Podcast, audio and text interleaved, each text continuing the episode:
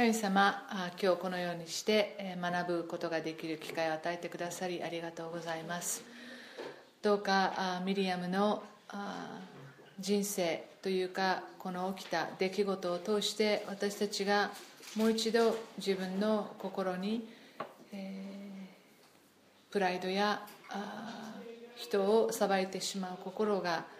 ないかチェックすることができる機会として用いてください。この時を感謝しイエス様の皆によってお祈りします。アーメン、えー、今日の学びはねミリアムっていう人でモーセのお姉さんなんだけど前回はモーセのお母さんのことについて学びました。でミリアムはんちょっと今日はね辛い話ですね。えー、辛い話ですが、まあ、今まで、えー、あちょうど今始まったばっかり、うん。えー、今までこう創世記を学んできましたね。そして創世記の最後はヨセフがみんなをエジプトに連れてきてそして新しく自分たちがこう住む場所が与えられて70人ぐらいの人数からものすごい大きな数の人々確か200万人だったかな。大勢の人たちにななりました。400年ぐらい経って。そして前回学んだのはその中で奴隷になってしまったイスラエルの人たちを助けるモーセという指導者のその、まあ、生まれた背景を出エジプト記の1章と2章で学んだんですね。そしてモーセの母とかまた他の助産師の人たちとかがパロを恐れないでエジプトの王様を恐れないで神様を敬う心があったから彼女たちを通して多くの男の子たち赤ちゃんが救われたということ。そしてまたモーセもその一人でモーセはそのパロの娘に養子にもらわれてそしてそのパロの守りの中育った。でそのモーセが救われる時に一役買ったのがお姉さんのミリアムでしたね。これはそこから時はぐーんと、えー、飛んでモーセが80歳になってエジプトにまあ紆余曲折あってあ彼は一旦はエジプトから出てファローの怒りを買ったのでエジプトから出てそしてさまよいそして、えー、新しいところで40年間彼はまあいわゆる神様の訓練だね。神様のもと訓練を受けてそしてまあ、指導者になるための神様の計画がこう遂行していきます。でモーセは神様に呼ばれて自分の苦しんでいる民たちを助けてほしい。あなたがファローのところに行って私の民をこのエジプトから出してあげなさいと解放してあげなさいと。いう大きな大きな大きなこの役割を担うために神様がモーセを使われます。それでみんなエジプトを出ます。そして今日の話はそれから、えー、少し時間が経ったところを見ます。でこの時にはミリアム一番上のミリアム。その次にアロン弟のアロン。そして一番下のモーセ。この3人がすごいリーダーシップを取っているわけですね。この3人の大きなリーダーシップのもとイスラエルの民は荒野をさまよう。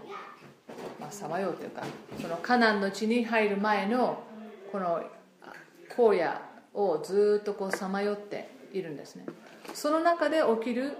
出来事です。もう最初にミリアムがあ彼女の活躍を一つ見ることができるのは出エジプトの15章。出エジプトの15章を見てください。出エジプト記の15章の19節から21節。これはね、えー、有名な海が2つに分かれてそしてイスラエルの人たちが乾いた土の中をずっと歩いてそしてその後を追ってきたエジプト軍は追いかけようとしてその人たちはその海の水に飲まれてしまったっていう箇所がありますね。その直後あモーセとイスラエルの人たちは主に向かって歌を歌うんです、まあ、みんなねもうお祭り騒ぎですよ。みんなが助かったので。でその時に歌う歌が出エジプト記の15章です。そこでモーセとイスラエル人は主に向かってこの歌を歌った。でここにずっとこの歌がありますね。そしてもう一つここに19節を見るとパロの馬が戦車や騎兵とともに海の中に入った時主は海の水を彼らの上に返されたのであった。しかしイスラエル人は海の真ん中の乾いた土の上を歩いていった。アロンの姉女預言者ミリアムはタンバリンを手に取り女たちも皆タンバリンを持って踊りながら彼女について出てきた。ミリアムは人々に答えて歌った。主に向かって歌え。主は輝く輝かしくも勝利を収められ馬と乗り手とを海の中に投げ込まれた。あまああの15章の一節の部分を見ると主に向かって私は歌おう。主は輝かしくも勝利を収められ馬と乗り手とを海の中に投げ込まれたゆえにっていう。でこの歌に合わせてミリアムはタンバリンを取ってそして女の人たちもタンバリンを持って踊ったですね。もう私ここもすごく面白いなってやっぱりみんなあのちゃんと楽器を持ってね 出てってるっていうところがすごく面白いなって。もちろん一部の女性たちだとは思うんだけれどもだからその先導したあで彼女もタイトルがれっきとしたタイトルがありますね。預言者だって彼女は。だからもうミリアムは預言者的な存在なんだというそのことをみんなが理解していたわけですよ。だからこういうことって突然起きることじゃないじゃない？やっぱりもう最初からもうモーセたちがまだエジプトでなかなかそこから出られる出ることができないところからもやっぱりミリアムの存在は大きかったと思います。で、えー、まあ歌って踊ってそしてみんなが神様に向くことができるようなことを彼女はあするんですね。2箇所の6章見てください。真ん中ら辺聖書の真ん中辺の本当に小さな、えーイザヤとかダニエルとかその後ですね。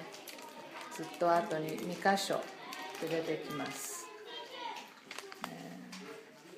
2箇所の6みんな聖書が違うから何ページって言えないんだけど、えっとね、アモスとかオバデアとかヨナとか、えー、2箇所っていうのがあります。まあ、あの見つからなかったら大丈夫。聞いてください。短い。これはもう予言の書ですね。三箇所の6章の4節。私はあなたをエジプトの地から登らせ奴隷の家からあなたを買い戻しあなたの前にモーセとアロンとミリアムを送った。もう紛れもなく、えーイスラエルの民の中でリーダーはこの3人のリーダーがいたんだよっていうこと。を私が使わした私のしもべなんだよ。モーセアロンミリアムなんだよっていうことを言ってますね。だからミリアムの立場はすごく重要でした。女性であるにもかかわらず、まあ、彼女のバックグラウンドをちょっと考えてみましょう。彼女はモーセが赤ちゃんの時にね助け出された、えーその時お母さんがミリアムあなたがねあの、まあ、8歳か9歳ぐらいのあ10歳か、まあ、分かりませんけれどもまだまだ本当に少女の時に、えーあなたが見張っててねって赤ちゃんをカゴの中に入れるからそして必ず、えーパロの、えーお妃か、えーおお姫様がこう来るから彼女が来たらちゃんと言うことを覚えててねって言って。すごいそのモーセがこの救われた。そして、えーパロの宮殿に、迎え入れられた。もうそれだけでも多分モーセの家族、えーミリアムやアロンたちのこの家族というのはもう一目置かれてたはずです。もうこのこの頃から多分もうミリアムの中にはあ私たちってすごい特別な存在なんだなっていうふうなことは思ったに違いありません。悪い意味じゃなくてね。あの神様はすごいことをなさるなって。でもちろんその親だから彼女の中に毎日親の信仰を見て育った。親の信仰を見て彼女は育った。でこれ子育てセミナーとかでも私言うんだけど子供は親の信仰を見て育つんですよ。親が信仰がなかったら日曜学校に行くだけとか教会に行っていくだけでは子供たちの信仰っていうのは養われないですね。でその中でやっぱり大きく大きいのは母の信仰ですよね。父親の信仰もあるけれども母親の信仰毎日お母さんがどういうふうに神様のことを言っているかお母さんの、えー強い部分もまた弱い部分もどういうふうにして彼女はそれを信仰で、え乗り越えていくんだろう。彼女の神様との関係ってこうなんだ。あお母さん聖書を読むのが好きなんだな。また歌を歌うのが好きなんだな。とかあそういうところを子どもたちはこう見てその自然に自分と神様との信仰というものをこう養っていくんですよね。だから本当に月曜日から土曜日のお母さんと日曜日のお母さんは違う。じゃあ困る、えーバレバレです。全然違う。もうそうなってくると子供の中でやっぱりこう不安とかあ不満とかそういうものが出てきます。まああそういう信仰を毎日見る中でミリアムは育ちました。そしてアロンは祭司として召されます。こう神様と人間との間を取り持つその大祭司。でこの家系はここからレビ族っていうんだけどこの家系はずっと祭司として、えー働きます。でこの人たちがいずれカナンの地に入った時には他の人には、えー土地が割り当てられるんです。他の部族は、えーでもレビ人このアロンの子孫のレビ人というのは土地をあー持たない。あもちろん土地土地でこう住んでるんだけど、えー代々それを子孫に渡すんではなくその中で神様がなぜかって言ったら、えーあなた方自身が私のものだからって、えー私がまた、えーあなた方のあものなんだと。だから土地とかそういったようなものを所有してるんじゃないよって。レビ族の場合はあなた方は私を所有しているんだよっていうちょっと言い方はこう語弊がある言い方かもしれないけどそれぐらいレビたちそういう司祭たちっていうのは神様と人との間を取り持つためのいろんな、えー祭壇の、ね、動物を捧げるわけでしょ？いろんなお牛とか、えー、羊やヤギとかそういったようなものを全部、えー、執り行う、一番最初の、えー、先祖がこのアロンです。とにかくこの、えー、生まれながらのリーダーっていうのかな。彼女の中で多分人前に立つのは全然苦にならなかったしみんなをこうリードしていくっていうことも彼女はあ彼女にとっては苦じゃなかった。喜んでそういうことを、えー、したと思います。そして人々を神様の方に向ける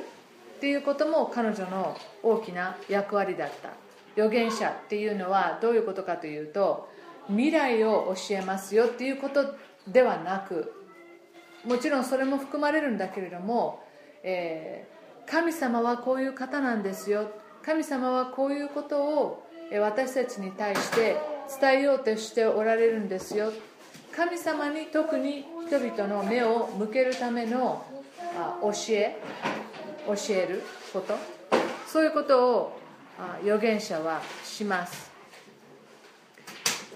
本当に根っからのリーダー。でもね長所は短所にもなりますね。で今日はここでの、まあ、ミリアムの大失敗を学びます。民数記12章というところにいてください。民数記12章。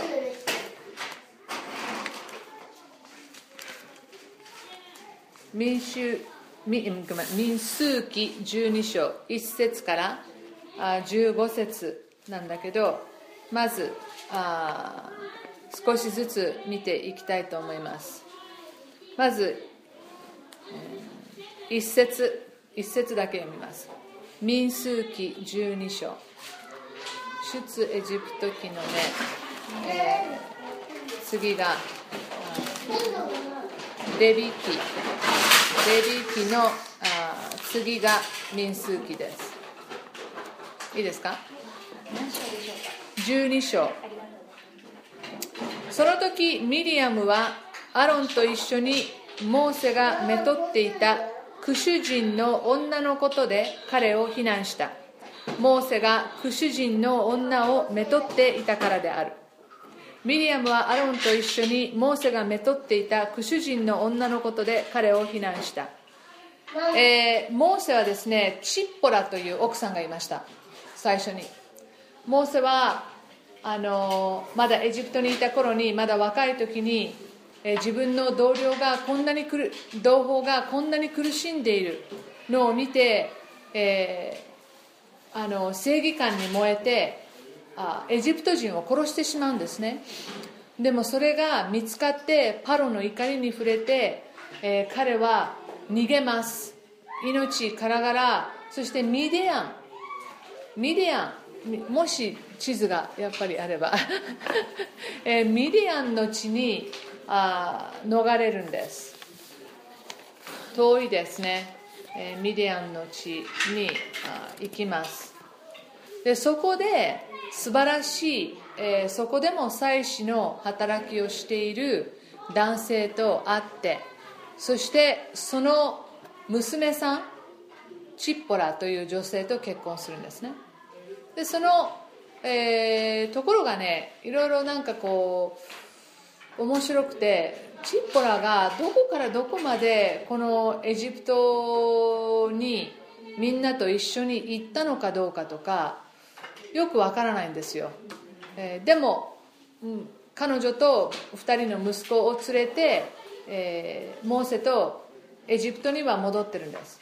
でもエジプトから、えー、出ていく時にはやっぱりいろいろ大変なのでチッポラは送り返されてるんですね。ミリアンの地に。そしてまたヤイロというチッポラのお父さん。モーセの舅ですね。がまたその3人を連れて、えー、彼らがさまよっているあ荒野に連れ戻すんですね。さまよってるって言い方ダメだな。まああのでもまあ荒野をですねみんな、えー、移動している中であ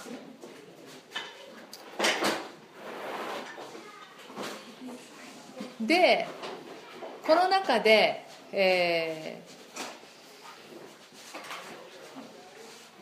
このチッポラはミディアンから来ているので、えー、クシュクシュっていうのは今でいうエチオピアなんです。エチオピアの方なんです。だから大体の人はこのミリアムがあこの人のことを非難したっていう時にこれは多分チッポラではなくチッポラが亡くなったんでしょう。あとでまあ私はね離婚もありかなと思うんだけど でもまあそこはちょっとあの分からないですね、え書いてないし一応まあモーセは非常に正しい人なのでそういうことは、まあ、ちょっと考えにくい。だからチッポラがあ亡くなってそしてモーセは多分クシュ人の、えー、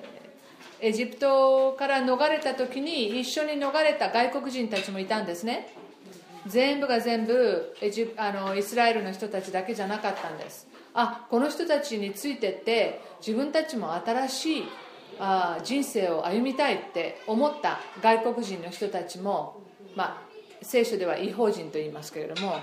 イスラエルの人たちではない人たちを違法人と言いますがそういったような人たちもいたんですよ。でその中にいた女性。まあ私安田先生じゃないけど私も結構妄想が働くので。あもしかしたらそのチッポラが亡くなっていろいろ身の回りの世話をしていたすごく若い、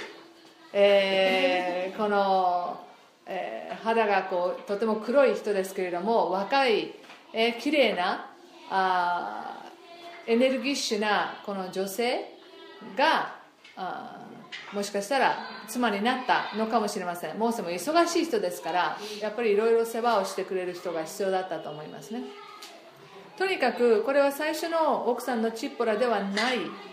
えー、可能性があります。でも全部、えー、絶対そうではないという否定もできないんですけれども、まあ、ミディアン人とクシュ人との、えー、ここでは区別をしているのででまたチッポラだったらチッポラのことをこう彼女の名前を言うんじゃないかなと思うのでですからまあここでは一応ねその再婚したっていうことにしましょう。でここでえー、モーセがめとっていたクシュ人の女のことで彼を非難したあるんですね。でなんで非難するんだろうって思いますよね。でも後であ問題は全然ここじゃないんだなってのがこう分かります。まあ2節先にちょっと読みましょうか。彼らは言った。主はただモーセとだけ話されたのでしょうか。私たちとも話されたのではないでしょうか。主はこれを聞かれた。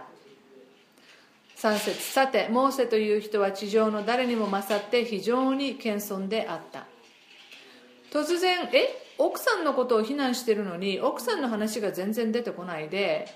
え神様ってあなたとだけ話すわけじゃないのよ。っていうような発言があるんですね。まあいろいろ考えられます。ミリアムはね、この姉御肌というか弟たちの面倒を私が見るのよ的なところが絶対あったと思います。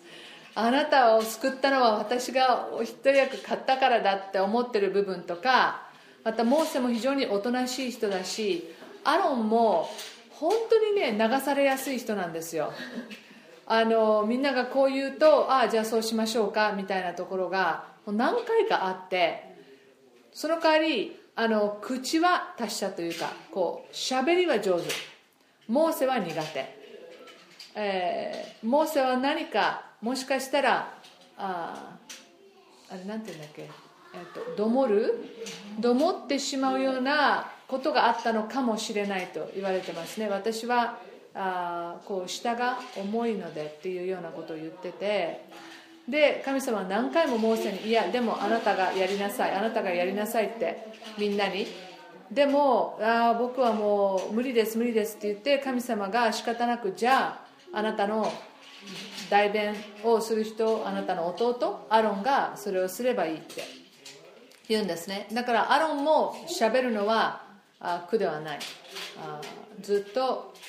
モーセが言ったことをアロンがこう話をしています。でも流されやすいんです彼はすごく。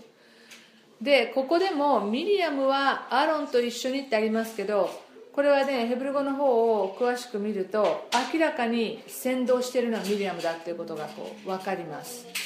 でアロンはただただこうついていった。お姉さんに、えー、多分こう負けちゃって、えー、ついていった。またもやアロンのここはね失敗というかあ繰り返しているんですけど、まあ、彼女はこの新しい女性を結婚しなくてもいいじゃない私が面倒を見るんだからっていう思いがあったのかもしれない、えー、そこら辺がちょっと気に食わなかったかもしれない。ましてやあ違法人ですよね。あわざわざなんで違法人と結婚する必要があるのって思ったかもしれません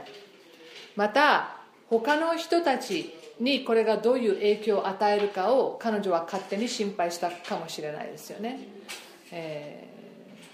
ー、すごい年下の女性と分かんないですよ。年下かどうか。でももうモーセは明らかに80等に超えてますからあ、えー、絶対に断然若い女性ですよね。でわざわざそんな人と結婚してこれがどういう影響を他の人たちに与えるか。わからないみたいなことを彼女は思ったかもしれないし、えー、まあ結婚というのはみんなで親戚同士でこう話し合うものですよね。特にこういう時代というのは家族であ誰々ってこう決まったような。でももしかしたらモーセはこう勝手に、えー、自分の独断で、えー、誰かと一緒になっちゃった。のかもしれません。まあそれかもう何もモーセに対して、えー、非難するところがないのであこの女の人を利用して、えー、彼女はこうなんだからああなんだからとかとにかくまあイチャモンをつける口実に、えー、彼女を持ち込んだだけかもしれません。とにかく問題はこの新しいお嫁さんじゃないんですよ。全然。問題は彼女の中にあった嫉妬ですよね。2節の神様はただモーセとだけ話されたのでしょうか。私たちとも話されたのではないでしょうか。自分たちも、えー、リーダーじゃないか。自分たちだって私は預言者として見られてるしアロンだって祭司という役割があるじゃないって。モーセあなただけじゃないのよって。あなたが好き勝手にできることじゃない私もアロンも指導的立場を持っているんですよ。っていうことを言うんですね。でも彼女は自分のことを過大評価しています。えー、そしてモーセが持っていたこのあリーダーシップの部分に対して嫉妬している。だから動機の部分で彼女は本当にモーセのことを思ってモーセのことを心配して思って言ってはいないです。ね。えすごく自己中心的な思い。私たちは平等じゃないですか。モーセと私とアロンみんな平等じゃないか。同じように私たちもいろんな意見を言ったりまた主導権というかね、そういう部分を握っているんじゃないか。で3節面白いですね。ここにあさてモーセという人は地上の誰にも勝って非常に謙遜であった。実はこの創世記出エジプト記レビ記民数記新明記この5章は全部モーセが書いてるんですよ。だからその自分で自分のことをこう書くかっていうのがとってもましてや謙遜でしたっていうことを書けるかっていうことがその学者たちの間ではやっぱり議論になるんですね。である人の考え方は、まあ、最後の方にモーセは亡くなったとかそういうふうなことがこう書かれてあるのでちょっとしたそういうあのこの事件のところで誰かがこれを挿入したじゃないかという意見もありますしまたある人は神様がもう無理やりそうかけって言ったらもうモーセは従順にそれをこうこう書いた。のかもしれないし、よく分かりません。でも、えー、まあ、聖書の中にこれはこう書いてあるのでもう一つはもう一つの捉え方まあ黙っていますねモーセは。この後何も言わないんですよ。だからあのそういうことを踏まえて自分は何も言わなかった。っていうことを説明するためにもこういうふうにこう書いてあるのかもしれません。でも2節の後半に「主はこれを聞かれた」ってありますね。神様はこれを逃しませんでした、えー、で一つ考えられるのは彼女があまりにも強く出てくると、えー、トップのリーダーシップであるモーセとの間にここに亀裂が生じたってなると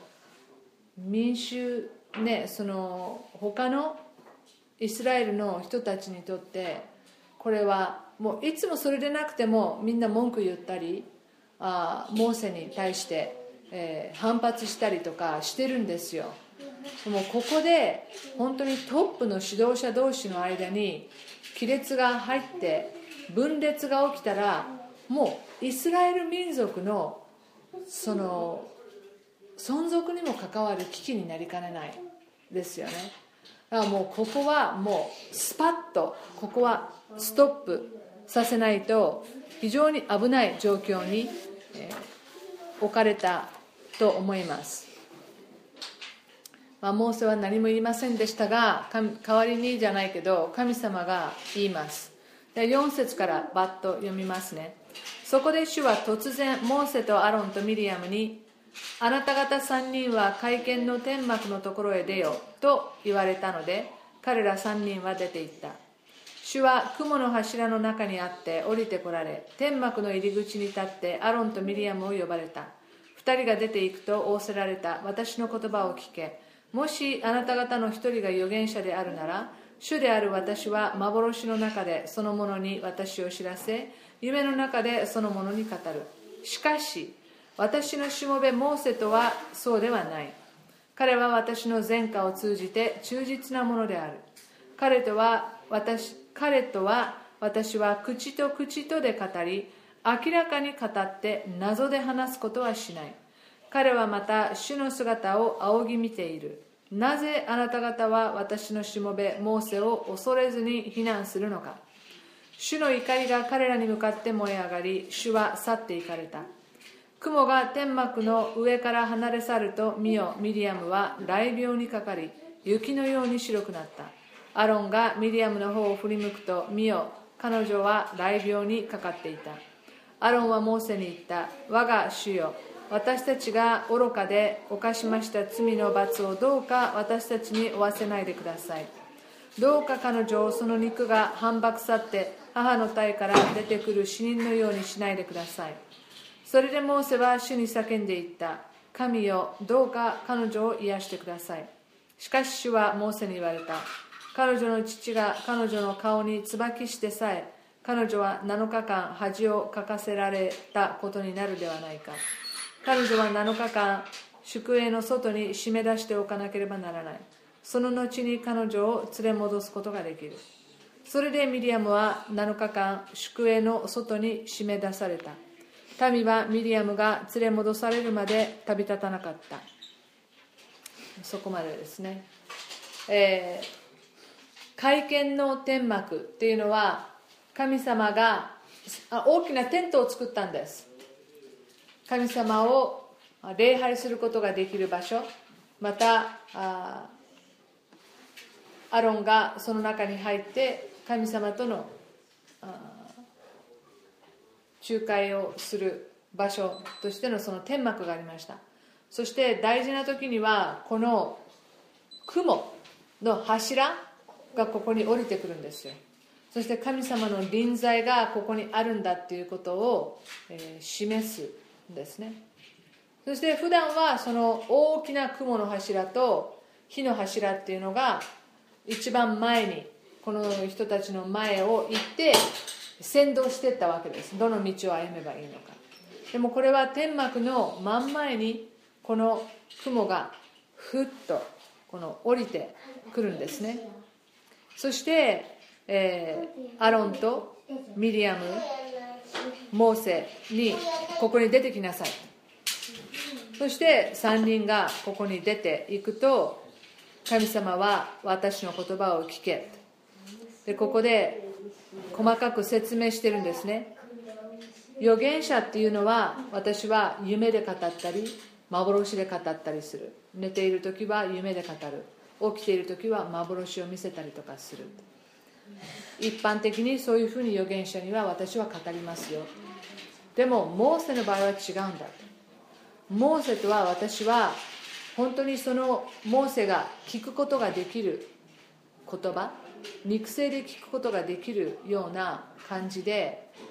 まあ、具体的には分かりませんけれどもあそうだったんではないかと私は、えー、口と口とで語りあそしてえ謎めいたことは言わないと夢とかでねあこれはどういう意味なんだろうって聖書の中で夢を見て、えー、それが神様からどういう意味を成しているのかって。ヨセフもパロの王様の夢を解き明かしたりダニエルもあ王様の夢を解き明かしたりとかしていますけれどもここでは違うんだまたモーセには私の姿も見せている。まあ、ここもね難しいところでえ神様を見たら死んじゃうんじゃないって思う部分がありますけれどもモーセは本当に特別の特別で、えー、彼は神様の栄光を、えー、見させていただいた一人ですね。オンリーかな。あだからなぜあなたはモーセを非難することができるのか、えー、あなたたちと対等ではないんだ。はっきりとここで神様は言っているんですね。そしてモース、えアロンとあ、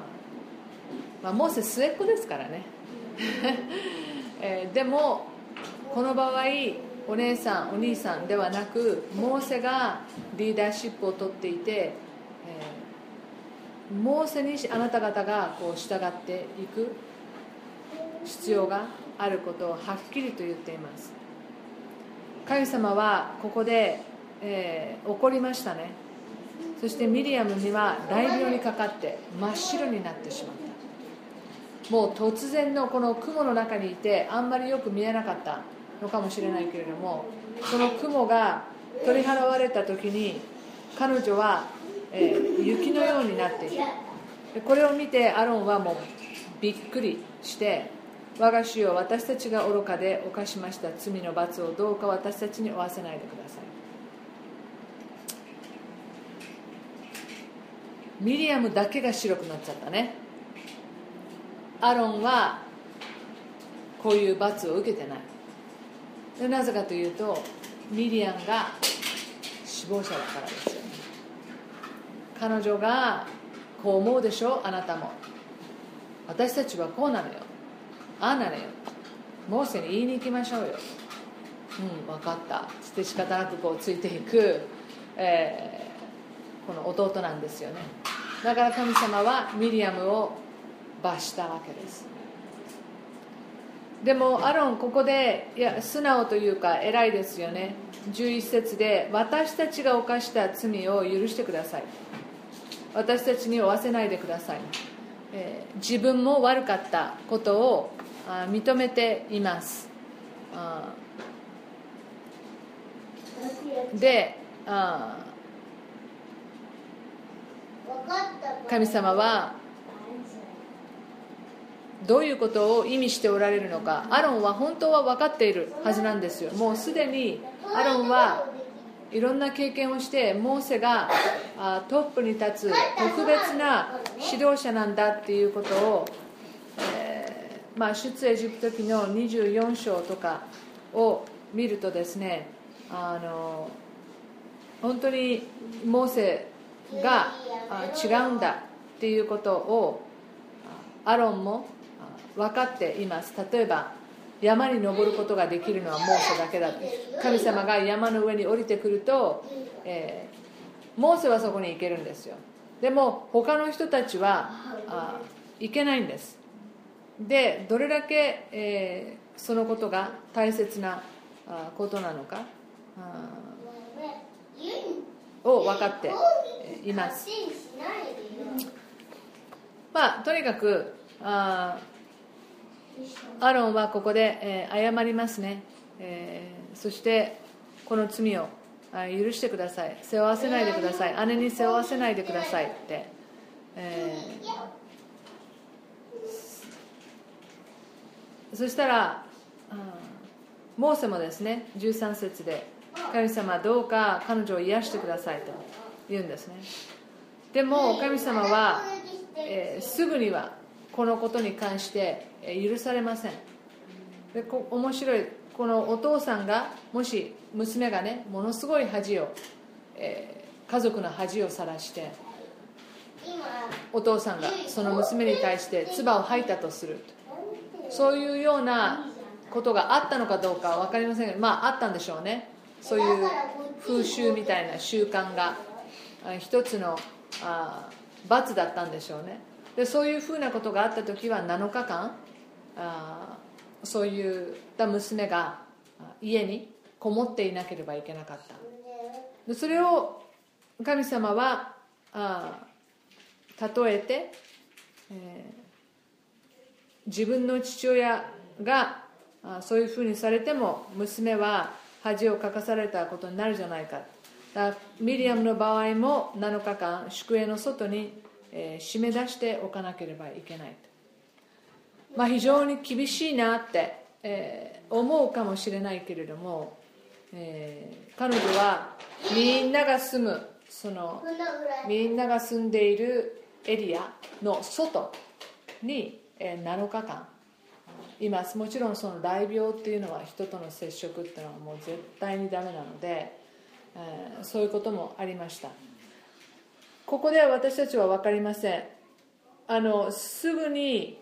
この癒されたのか？ここで。すでに癒されたけれども宿営の外に出されたのか？それともこの7日間の間に、え徐々に徐々に7日間にわたって徐々にこう癒されていったのか？分からないですけれども。ミリアムはあ癒されます、えそしてもう一度みんなのところに戻ってき、ます。でもミリアムのおかげで7日間彼らは動くことができなかった。ミリアムがこの犯した罪で。ということは、まあ、みんなにバレるってことですよね。え内々にはこれしとけないですよね。だからあまあこの期間ミリアムはどういうことを考えたんだろうなってすっごく考えさせられますよね。どういうことを彼女はここで、えー、考えたのか。本当に悔い改めてだと思います、えーえー、そして自分があ自分の言動自分が言うこと自分の行動というものがあどれだけ大切か。神様は彼女のことを憎くて罰したんではないですよね。でも対照的なのはモーセが非常に謙遜であった。のに対しミリアムのこのプライド。ここ対照的だと思いませんか？だからあの彼女はこの7日間本当にそれこそ断食。するぐらいの気持ちだったでしょう。そしてあ自分があモーセがなぜここまで神様に用いられているかは彼の謙遜な姿勢なんですよ。これ何回も私言うけど神様は謙遜な人じゃないと用いることができない。プライドが高い人はもうこのプライドが邪魔になって神様ねこういう人を用いることできない。でも謙遜な人しか神様は用いることができない。だから私たちの中にプライドがあったり非常に自己中心的な考えがあったらあったりしたらどんなに自分のミニストリーが素晴らし素晴らしいように見えていても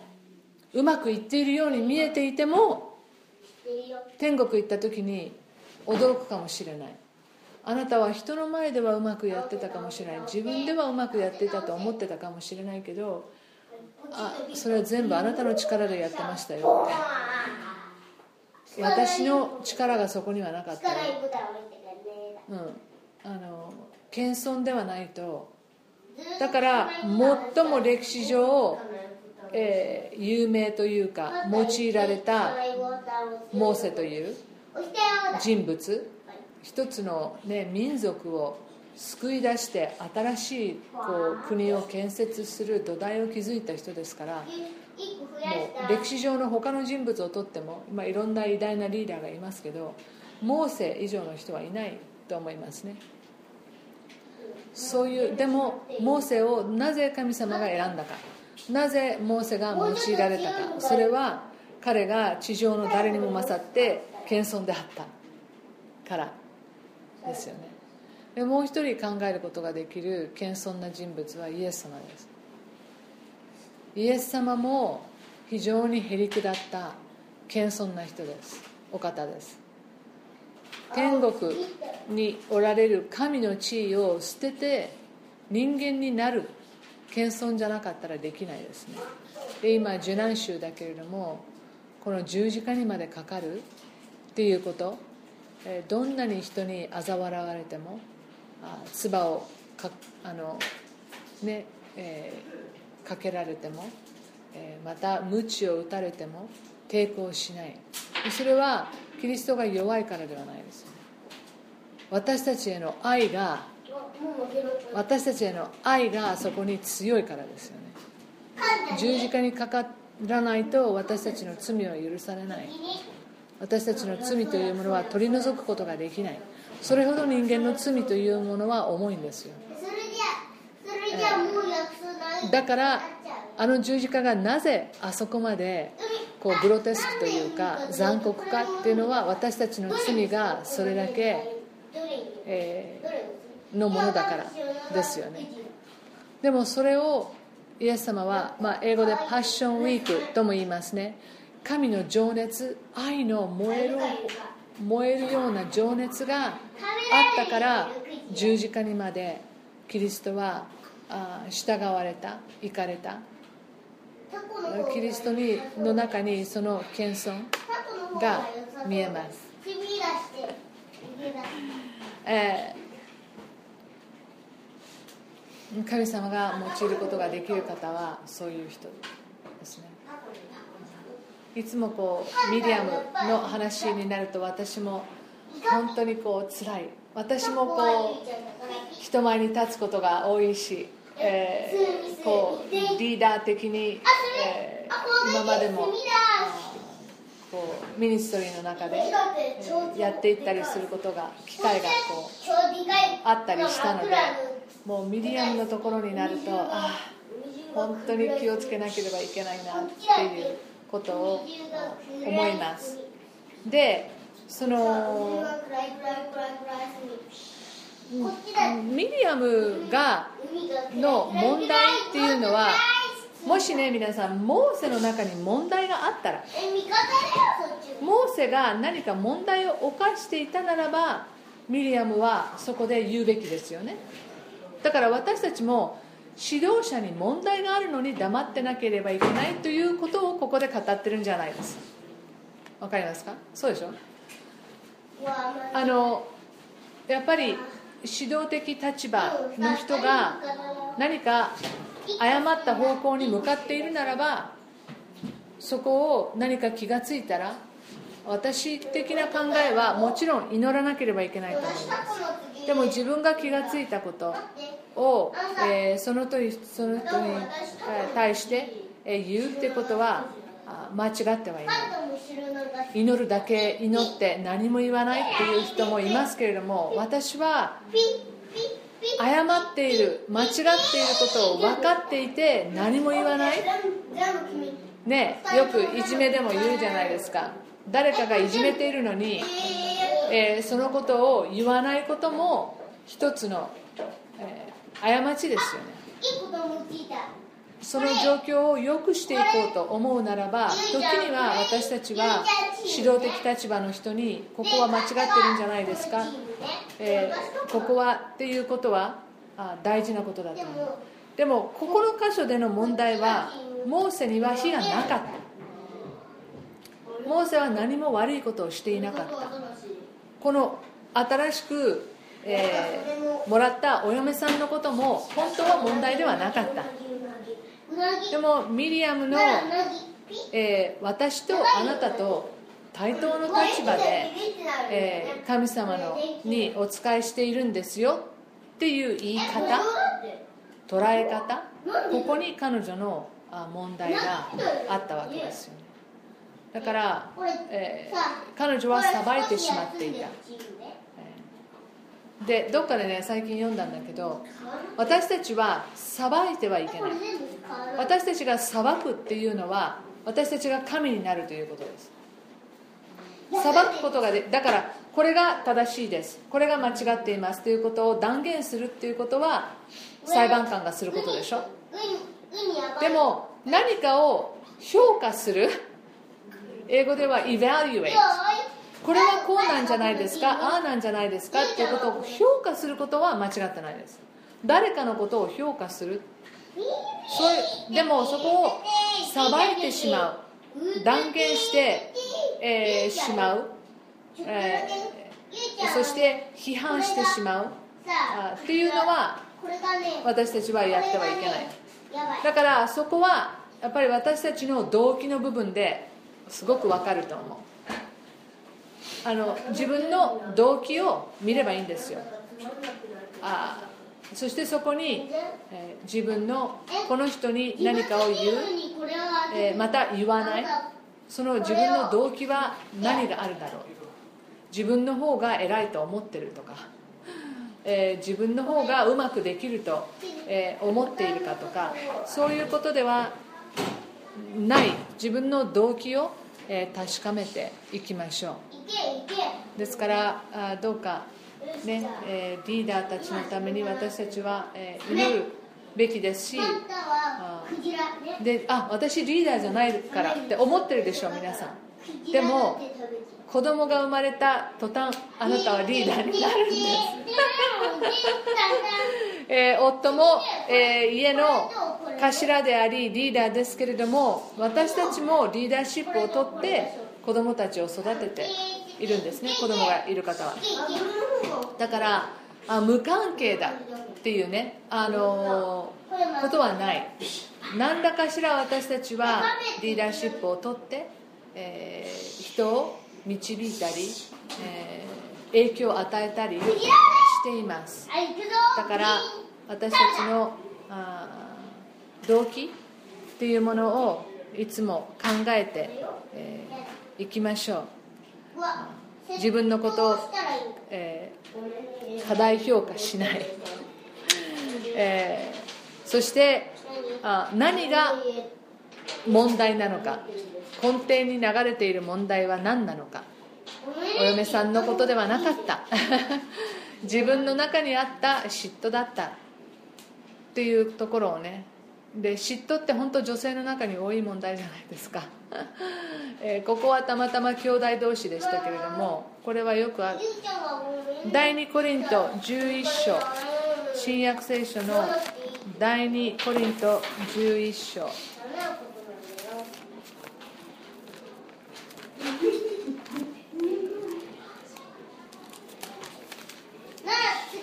31節と32節。第2コリント11章の31節。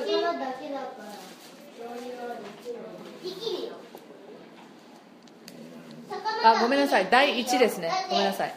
第1ですね。第1コリント11章。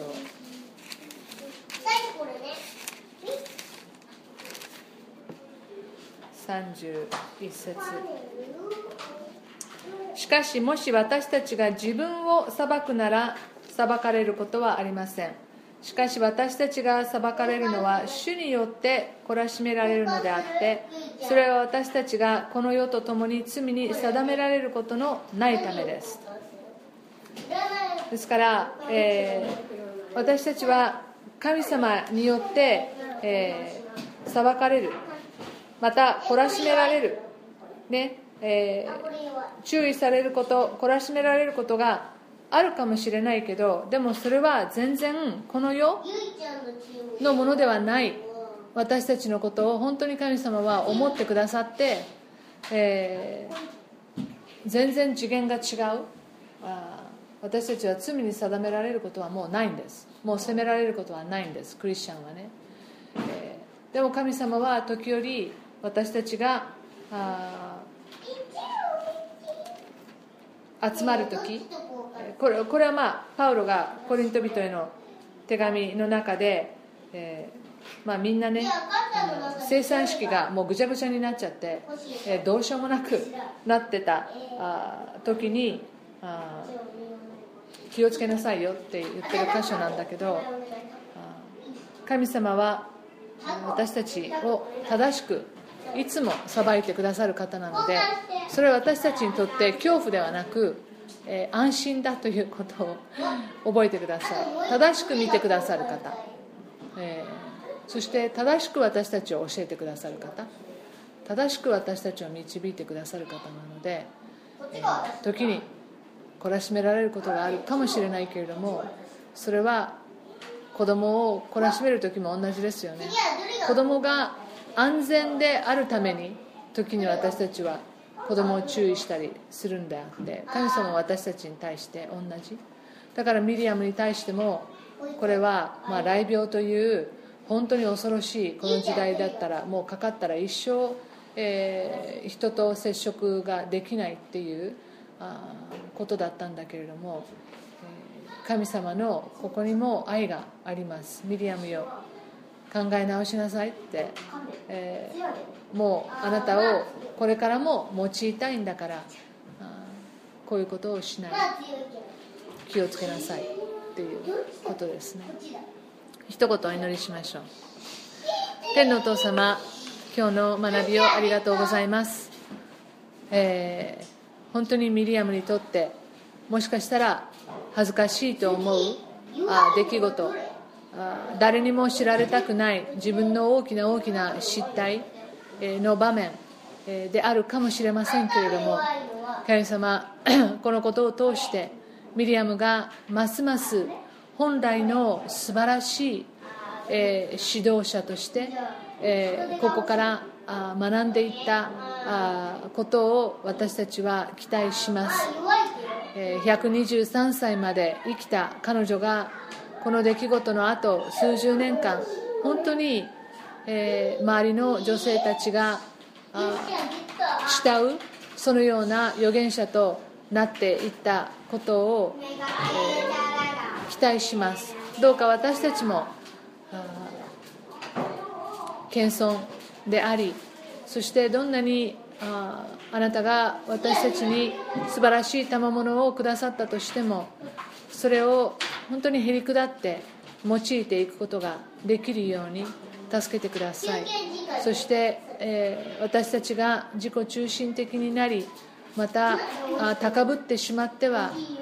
あなたは私たちを用いることができなくなることを私たちが思い起こすことが